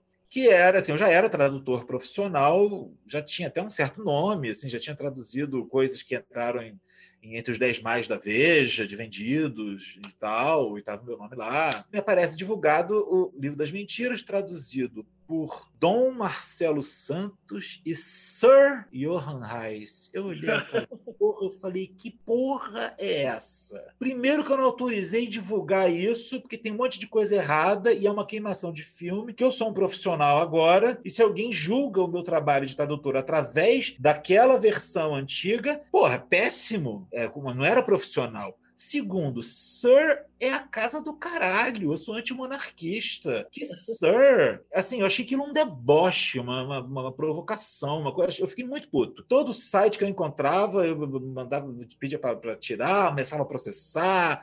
Muito puto, muito puto mesmo. Aí foi uma grata surpresa quando o Marcelo me convidou, que a tradução é minha dele. Né? Se ele pegasse e, e simplesmente lançasse com outro, ele tinha uma parte minha ali, não estava certo. Mas assim, eu não tive nenhum. Ele me procurou, eu nem sabia de que, tava, que ia lançar nada. Ele falou: olha, estamos trabalhando nisso, você participou, eu acho que você devia estar e não sei o quê. Aí você entra, né, e revê com a gente. Eu falei, pô, beleza, mas adorei o convite, né? Tenho muito orgulho de ter o meu nome entre os dois, ele e o Léo Holmes. Você teve que provavelmente olhar para você mesmo do passado que é isso que vai. Com, com, eu vou emendar na pergunta que a Nívia fez, né? E a sua uhum. prática de Magic muda a cada país que você vive? E aí eu emendo nesse seguinte: a tua prática de Magic, quando você traduziu a primeira vez, e depois quando você olhou para aquele Johan de 20 anos atrás, 15 anos atrás, uma conversa diferente, parece uma outra pessoa.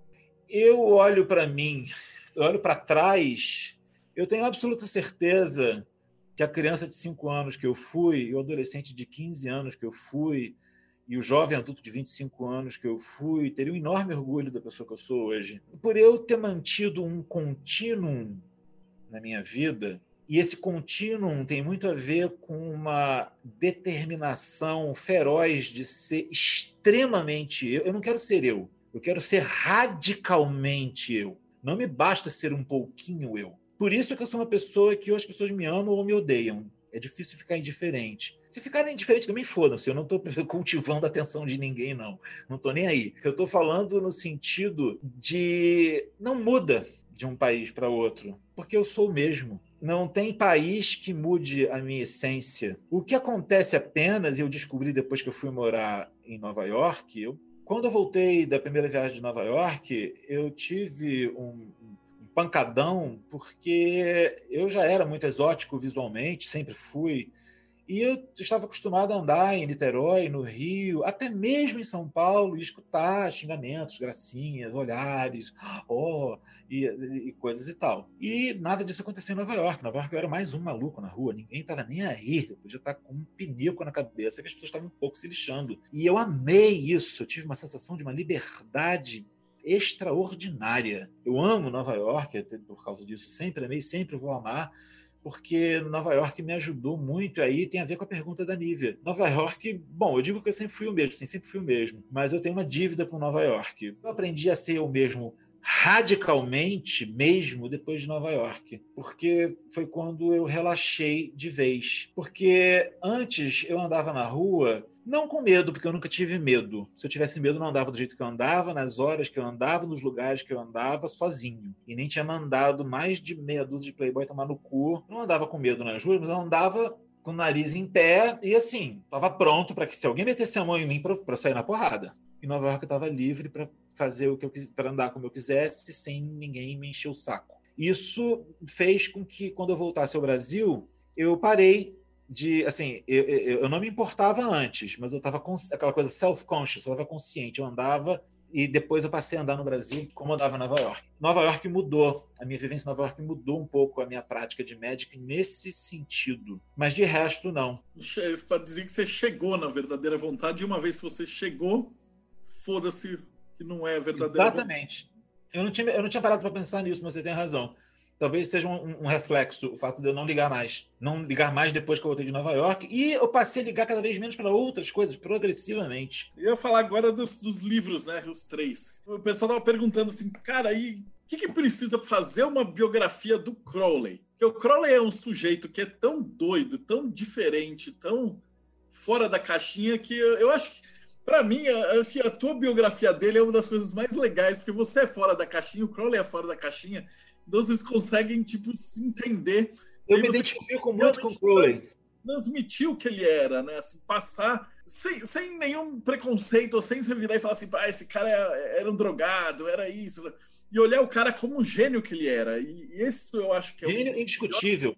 Bom, aquela coisa, Freud cheirava cocaína e recitava para os pacientes dele, e ele não é, é, lembrado como um cocainômano, entende? O, o, Crowley, por mais que ele tenha usado drogas ritualisticamente e tal, assim, ele se viciou em heroína por recomendação médica, porque era remédio para asma que ele tinha. Ele começou a tomar heroína por causa de médico. Não é porque ele era um roqueiro que foi lá na boca pegar, não é, não é nada disso. Primeiro de tudo, eu, na época em que tomei contato com o livro da lei, que eu, na época que eu me identifiquei telemita, eu entrei em contato com a UTO americana, antes mesmo de entrar em contato com o Euclides. Até porque se eu tivesse entrado em contato com ele antes, acho que eu não teria procurado o UTO americana. Mas eu procurei e eles me responderam, né, muito simpaticamente, profissionalmente e tal. Eu era um moleque de 22 anos e eu disse que, eu não sei nem por que eu disse isso, mas eu tenho isso na minha, na minha carta, na resposta, que eu tinha a intenção de escrever uma biografia do Crowley para publicar no Brasil e um, um, manual sobre o tarot de Tote, porque ele era muito mal visto no Brasil, muito mal representado, muito mal explicado. E aí, assim, eu, quando revi isso,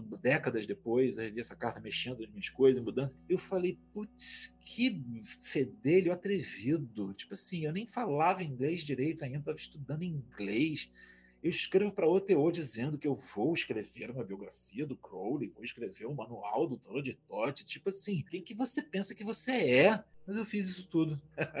e isso acabou sendo uma coisa que eu percebi que a verdadeira vontade, ela não é necessariamente bonita e nem necessariamente educada e nem necessariamente agradável. Eu quando era um moleque de 22 anos, arrogante, atrevido, afrontoso. Eu, o que eu estava dizendo era: olha, eu não sei inglês o suficiente, eu ouvi falar desse Crowley, né? li o livro da lei, ouvi falar mais ou menos umas coisas dele, e eu vou escrever a biografia dele, a primeira, em língua portuguesa, e de quebra eu vou escrever um manual. E eles responderam de uma maneira educadamente é, paternalista. Eu posso imaginar eles rindo da minha cara, tipo assim, brasileiro ridículo, patético, né? Bom, tá aí, estão aí os livros, né? Hoje em dia eu entendo que isso foi a minha verdadeira vontade falando. E por quê? Porque eu tenho uma identificação com o Crowley que chega a me incomodar às vezes. Não que eu concorde com tudo com ele. Se ele viesse numa de crucificar sapo ou matar gato na minha frente, eu cortava o pescoço dele, quebrava a cara dele, ele, ele eu matava ele. Porque entre ele e o gato, eu, eu, eu sou o gato, entendeu? Eu sou vegano e para mim não tem diferença entre matar um ser humano e matar um animal. Mas isto posto, que eu tenho assim várias divergências com ele, é uma coisa muito assombrosa porque eu tenho uma empatia, uma identificação com ele muito esquisita. Eu tenho muitas coisas em comum na vida com ele. Eu tenho passagens de vida muito parecidas com as que ele passou. Eu tenho estruturas de vida que eu não posso nem falar aqui, que seriam coisas muito íntimas e que envolvem pessoas entendeu? de família e tudo que eu não posso envolver é, de maneira irresponsável. Mas eu tenho, assim, muitas passagens muito parecidas e continuo tendo eu tenho uma identificação com ele que eu não sei explicar. É, é, como se eu estivesse dentro dele às vezes, ou como se ele estivesse dentro de mim. E eu falo isso, repito, sem nenhuma adoração. Eu não adoro ninguém, entendeu? Não existe adoração de nenhum, de nenhum tipo da minha parte. Acho que um dos maiores males de Telemann são esses pseudo-telemitas que são imitadores de Crowley e acham que ser telemita é fazer o que ele fez e dizer o que ele disse. Que ele próprio deixava bem claro que ele não estava querendo repetidores. Inclusive, é, nos comentários do livro da lei, que aliás vão sair, pela, eu falei, né? Eu acho que eu falei, vão sair pela, pela presságio no ano que vem, traduzido por mim ele fala assim: Eu não estou buscando discípulos. Ele bota entre aspas, socorro, aspas, e fecha. Tipo assim, ele definitivamente ele não queria ser um exemplo. Ele não queria que seguissem ele no sentido de fazer o que ele fazia, mas sim de aprender com ele a fazer o que você quer fazer, a ser você próprio. Ou seja, o, o, Crowley ensinava os outros a serem eles mesmos. E tem idiotas que acham que o Crowley ensinava os outros a serem ele. E isso é a coisa mais antitelêmica possível. É como os cristãos de hoje em dia, que são assassinos, pró-pena de morte. Tipo, eu não sou cristão. Agora, vai tomar no cu você que, que cristão vai depender, defender pena de morte. Isso não existe. Ou você defende a pena de morte, ou você é cristão. Como diria o Euclides, ou cada macaco no seu galho, entendeu? Você tem que ter uma coerência com o que você está defendendo. Eu não posso ser um telemita, por exemplo, ser contra a liberação das drogas. Como é que pode ser isso? Eu não posso ser um telemita ser contra o casamento igualitário. Eu não posso. Não, eu não posso ser telemita ser a favor de qualquer tipo, de qualquer tipo, de qualquer escala política de ditadura. Eu não posso. Não posso, não tem cabimento isso. Né? Crowley foi expulso da Itália por Mussolini. Pessoas tendem a achar que Crowley era simpatizante de ditaduras. Ele foi expulso da Itália por Mussolini. Por quê? Porque ele era amigo do Mussolini? Não. Então tem o fator de que eu me propus a fazer essa biografia de maneira completamente né, afrontosa, arrogante, aquela coisa toda. E eu sou uma pessoa que eu tenho essa característica. Se eu digo que eu vou fazer alguma coisa, eu vou fazer essa coisa. Eu posso levar a vida inteira, mas eu vou fazer, eu não vou desistir quando eu não terminar. E isso é uma prova, porque o meu terceiro, saiu como o terceiro livro de ficção, mas na verdade foi o primeiro que eu comecei a escrever. Chama-se Crianças do Abismo. Ele saiu pela Cotter Editorial. Inclusive a Cotter ela está com promoção de 50% em todo o catálogo, inclusive meu livro. Esse livro ele fala sobre sex magic, né, magia sexual. E, mas é um livro de ficção, não é autobiográfico nem nada disso. Eu estou falando desse livro porque eu comecei a escrever esse livro com 20 alguma coisa anos de idade. Eu nunca achei que ele tivesse bom o suficiente. Aí eu comecei a escrever os livros esotéricos sob encomenda. Eu escrevi Iniciação em Numerologia porque minha amiga Lígia Amaral Lima, que trabalha com runas, me levou ela escreveu o livro Iniciação às Runas e ela soube que o Nelson Liano, que era editor da Nova Era na época, cara que era parceiro do Paulo Coelho e tal, ele estava precisando de alguém para fazer iniciação numerologia, tinha iniciação astrologia, iniciação às runas, iniciação ao tarô. E aí ela sabia de mim, já tinha apostila, já dava aula e tudo, e ela me levou pessoalmente pela mão lá, me apresentou, eu saí de lá contratado, lhe mostrei a apostila para ele que eu tinha e tudo, ele falou, ok, então você vai reescrever isso, elaborar, saí de lá contratado, foi um livro sob encomenda. E a partir disso veio a tradução, eu viajei, tudo que eu já contei, e aí escrevi o livro dos números como uma, uma, uma coisa aprofundada. Aí saiu o Tarot de Tote em 2000, pela Nova Era. Nessa época, na própria parte sobre o autor, eu coloco aqui que eu estou escrevendo uma novela sobre Magic chamada Crianças do Abismo. Isso era 2000. Só que eu não achei que estava bom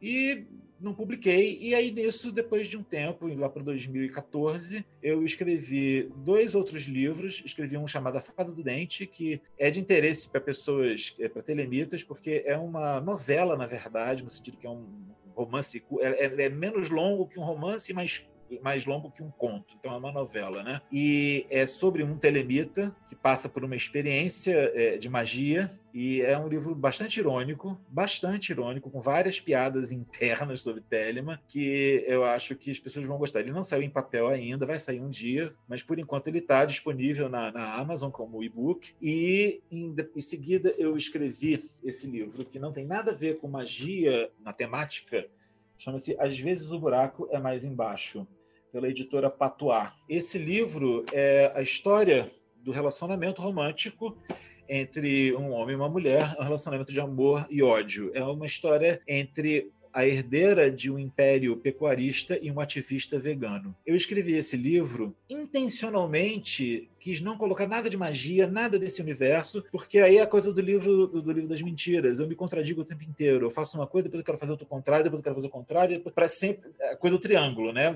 Vou de, uma, de um lado para o outro, chego no meio, vou para o outro e tal. Então, é, eu pensei assim, tudo que eu escrevo tem a ver com Telemann, eu vou escrever, não tem nada a ver, supostamente, com Telemann, né? O espírito é muito telêmico, mas não tem nada no conteúdo. Eu posso dizer apenas que é um livro que surpreende muito, que as pessoas podem pensar, hum, é um relacionamento entre um ativista vegano e uma pecuarista. Aí pega assim, ah, você é o ativista vegano, né? Não sei o quê. Eu sou casado com um homem, mas eu sou bissexual, tive mais namoradas que namorados. Eu poderia ser, mas não sou eu na história de jeito nenhum. Ele é, ele é professor de inglês, mas não sou eu. Eu conheço o que é ser professor de inglês, então usei esse conhecimento para dar veracidade e consistência a aspectos da, da vivência do person da personagem. Mas não sou eu o personagem, e quem acha que é um, um panfleto pró-veganismo vai ficar muito surpreso, porque eu não uso a minha arte para fazer pregação de nada, nem de Telemann. O que eu faço com Telemann não é pregação. Eu reflito, como eu disse, eu reflito Telemann nas minhas músicas, como reflito na minha cara,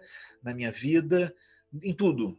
E reflito até mesmo num livro que não tem nada a ver com Telemann objetivamente, como esse, é, às vezes o buraco é mais embaixo. E aí, só depois de publicar esses dois livros, o que aconteceu? Eu, traduzindo um livro por mês durante três anos para Harlequin, eu peguei. Por que, que meu livro não estava bom? Esses livros que eu estou citando, eu só escrevi esses livros depois de passar por essa experiência na Harlequin. Às vezes o buraco é mais embaixo é uma paródia desses livros tipo Sabrina, esses livros românticos. Eu até tenho vergonha de dizer que são livros para mulher, porque as minhas amigas ficam até ofendidas, porque são os livros muito bocós. Mas, enfim, eu aprendi com esses livros, traduzindo um livro por mês, que assim, a história praticamente não, não muda, muda um pouco os personagens, assim, é uma coisa muito padronizada. Mas com isso eu peguei uma estrutura de narrativa que foi uma escola, foi três anos reproduzindo, traduzindo narrativa comercial. Aí eu pensei, cara, é alquimia, aí tá a Telema. Eu falei, eu vou tra transformar isso em alguma coisa. trabalhei três anos traduzindo livros completamente estúpidos, assim, mas são livros que servem de entretenimento para algumas pessoas e tá tudo ótimo. Mas não são o meu estilo, são muito caretas, são aquela coisa novela, né? Novela das seis, né? Nem das sete da, da, das nove, novela das seis, bem bocozinho mesmo. E eu tava com aquele entranhado dentro de mim, eu falei, gente, eu tenho que botar isso para fora de algum jeito. Eu falei, ah, ah, eu vou fazer uma paródia. Então, assim, a mocinha, em vez de ser aquela coisa, ela vai ser outra coisa. O mocinho, em vez de ser né, um homem é, é, moreno de ombros largos e sorriso é, caloroso, que gosta de animais e crianças, mas é muito valente e forte, aquele clichê, aquela... vai ser outra coisa. Então, eu peguei toda a estrutura da narrativa romântica, Sabrina, né, Harlequin, e transformei numa coisa perversa. O livro é um livro odioso, repulsivo. A, a Leila Cioli, que é uma poeta e jornalista que fez o prefácio do livro, ela falou: Johan, eu li o livro em dois dias. Depois que eu terminei, tive pesadelo. Falei, Nossa, que elogio! É, esse livro ele é para provocar pesadelos. Então, depois que eu tinha feito esses dois livros, essas duas narrativas, eu voltei ao Crianças do Abismo, que é, eu considero o meu melhor livro de, de, de, ficção até agora, embora eu goste muito dos outros dois, mas eu acho que ele é o melhor porque ele é um livro muito mais sofisticado, complicado, profundo, em que eu mexo com coisa de tempo, indo e voltando. É, é uma história de dois primos é, de origem é, nipônica, um que mora no Rio, outro que mora em São Paulo, um de 17, outro 16, 17, 17, outro de 14, 15 anos, que se envolvem romanticamente e praticam Magic. E dá merda. Isso é que eu posso dizer. E tem desdobramentos dessa merda. Eu só publiquei esse livro, ele foi o terceiro, mas na verdade ele era para ter sido o primeiro. Por quê? Porque eu passei mais de 20 anos reescrevendo e só consegui dar um formato a ele que eu considerasse adequado depois de deixar ele de lado e escrever esses outros dois que eu lancei primeiro. E aí, em 2018, pela Cotter, eu lancei esse. É um, um trabalho de escrever e de traduzir, mas de escrever, no caso que eu estou falando, é um trabalho completamente ligado ao aspecto mágico, porque foi alquímico. Fantástico. Agora passar para o segundo livro, né, que é o Tarô de Tote, que é considerado por muitos como tipo o melhor tarô todos, né? E o que que faz esse tarô especial? O que faz esse tarô especial é ele ser um tarô telêmico. Eu não vou entrar no mérito se nós estamos ou estamos entrando ou vamos entrar em breve no novo Eon. Eu não vou entrar nesse mérito porque isso é uma coisa muito mercurial, muito fugidia, não dá para você determinar assim. Mas a parte dessa discussão, eu acho que Telema é, é, é uma coisa voltada para os dias de agora. Eu acho que o, o tarô de Tote ele tem a grande vantagem de não ser um tarô patriarcal como os outros. Eu não acho que ele seja um tarô também matriarcal. Não é, é um engano achar isso. Ele está além disso, porque nós tivemos a época, digamos assim, dourada é, é, da Grande Mãe, né? nós estamos ainda, estamos saindo da época do, do, grande pai do judaísmo, cristianismo, islamismo, que antes era a deusa, depois o Deus, e eu até explico sobre isso, né? essa coisa das eras. Nós, nós estamos vivendo a época da criança coroada, guerreira, conquistadora, é a época de Irahurquit. Tem duas evidências muito grandes de que a gente está vivendo a época de, de Irahurquit, que é o seguinte: primeiro, o ser humano nunca foi tão jovem e nem tão infantilizado, que são faces da mesma moeda. Ou seja, a criança. Ou seja, eu tenho 52 anos agora. Quando eu era criança, ter 52 anos era cemitério à vista, fim de la piquet, era ser um velho, velho, velho, velho, entendeu? E eu não estou aqui querendo bancar o garotão, eu não escondo a minha idade, não é nada nesse sentido, mas para mim é muito óbvio, assim, eu penso nas pessoas é, que eu conheço da minha família, quando elas tinham 52 anos, elas estavam estavam acabadas. Eu não falo isso só uma questão estética, eu falo no sentido geral. Elas estavam se preparando para parar de viver. Isso não é mais assim. Né? Você não poderia imaginar em 1960 e 1950 uma pessoa como a Madonna.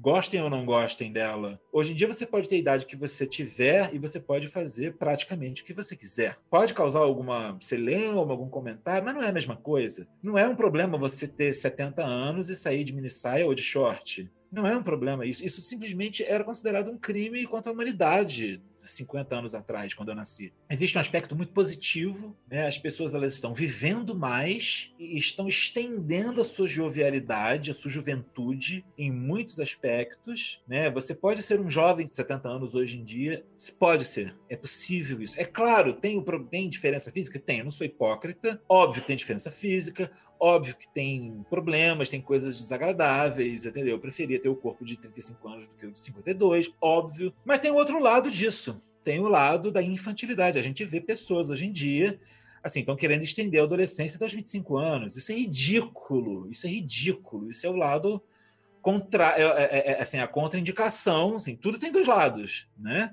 É, é, é, o outro lado da coisa. Você vê pessoas com, com, sabe, às vezes com a minha idade, com 50 anos. Eu me considero uma pessoa muito jovial, no sentido assim, eu não sou diferente em essência do que eu era aos 30 anos, mas eu aos 30 anos eu já era um pouco velho num certo aspecto. Eu com 17 anos, 18, mesmo com cabelo verde, azul, espetado de vestido, eu era muito querido pelos pais dos meus amigos, pelos, pelo pai, pelos pais da minha namorada, que eram pessoas, obviamente, mais velhas, conservadoras e tal. E era engraçado, porque parecia que elas não viam a roupa que eu estava vestindo, me tratavam bem. O pai da minha namorada me cumprimentava dando um beijo no rosto. Era uma coisa assim que as pessoas não entendiam. Os meus amigos falavam assim: Ué, por que, você vai na minha casa? Minha mãe gosta de você, te dá bolo, te dá café. Eu chego com outros amigos meus, ela só, só falta expulsar. Eu falei: Não sei. Mas aí eu, eu sei o que, que é. Como eu, desde criança eu leio muito e escrevo, eu tenho uma postura sempre tive uma postura de chegar. Olá, senhora, como vai? Tudo bem? Boa tarde. Pronto, eu quebrava a pessoa com isso. Eu tava, podia estar com a roupa mais maluca, mas eu falava de uma maneira tão cordata, tão madura e tão educada. E aí começava a conversar e pensava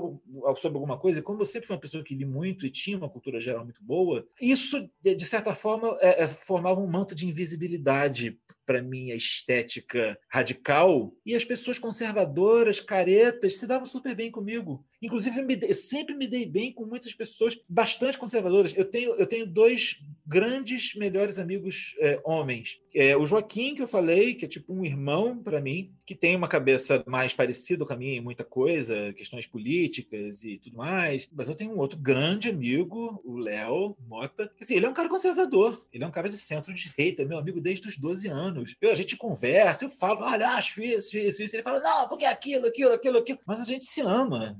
A gente se fala até hoje, assim, é meu amigo desde os 12 anos de idade. E é um cara, a visão de mundo dele é bem diferente da minha, sabe? Isso não impede que haja um amor de amizade genuíno entre a gente e duradouro. E aí tem aquela coisa de que eu tinha feito aquela previsão, aquela promessa, aquela pretensão, aquela profecia, tudo isso, entre aspas, né? De que eu ia escrever uma biografia do Crowley e um manual do Toro de Totti.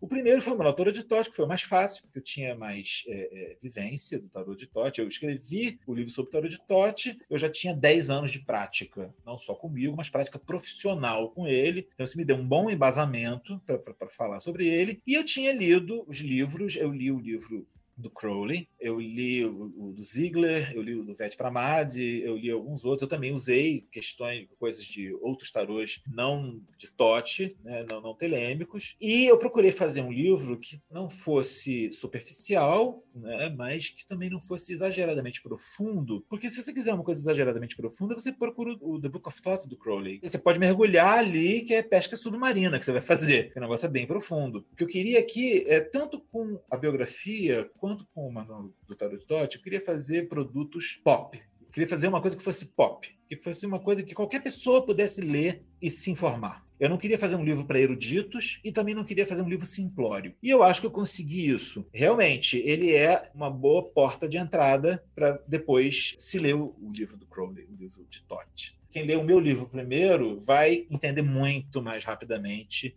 o que ele está querendo dizer com as questões que ele coloca lá no livro dele. E aí a gente chega no terceiro livro, que é um livro de poemas. Eu quero mostrar que esse livro de poemas, é, é, a Presságio fez uma diagramação muito linda. Cada página tem um poema e a página do lado é preta. Ele é muito bonito de se manusear. Até a, a Nívia me perguntou uma vez, eu não respondi, eu vi que estava numa, numa outra situação, numa outra live. Ela me perguntou por que, que eu escolhi a carta da Imperatriz para a capa do livro de poemas. Eu não escolhi. Na verdade, é, eu aprovei, eu não escolhi. Quem escolheu a, a arte, o Arcano 20, para a capa do Manual de Tote e a Imperatriz para a capa do Tarot de Tote Poemas, quem escolheu foi a Priscila Olhácia, da Presságio. Assim, ela escolheu e me mostrou, falou assim, olha, eu acho que seria legal, assim, assim, o que, que você acha? E eu achei ótimo, e dei, aprovei e foi. Vai ficar sensacional. A gente já está chegando no finalzinho, né, infelizmente, mas eu tenho a última pergunta, que é que que o conselho que você daria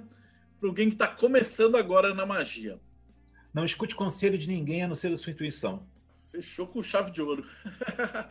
é, só me fala onde é que a gente te acha, onde é que a gente consegue encontrar esses livros? Olha, os livros eles estão à venda na Amazon, tanto a versão física quanto em e-book. Pode ir também na, no site da editora presságio.com.br barra tarot com T, hífen, tot, T-H-O-T-H. É o, o, site da editora. E quem quiser comprar o Crianças do Abismo, que eu acho que vai interessar muito a, a telemitas, qualquer tipo de telemita, tem muita coisa interessante aqui para telemita, pela Cotter, que é cotter, K-O-T-T-E-R.com. Marcelo, muito obrigado pelo convite, pela oportunidade, foi um prazer. Pô, foi fantástico te escutar, cara. Foi muito legal. E para você que está assistindo, não esquece, deixe seu like, segue o canal e a gente se vê no próximo Bate-Papo Meio.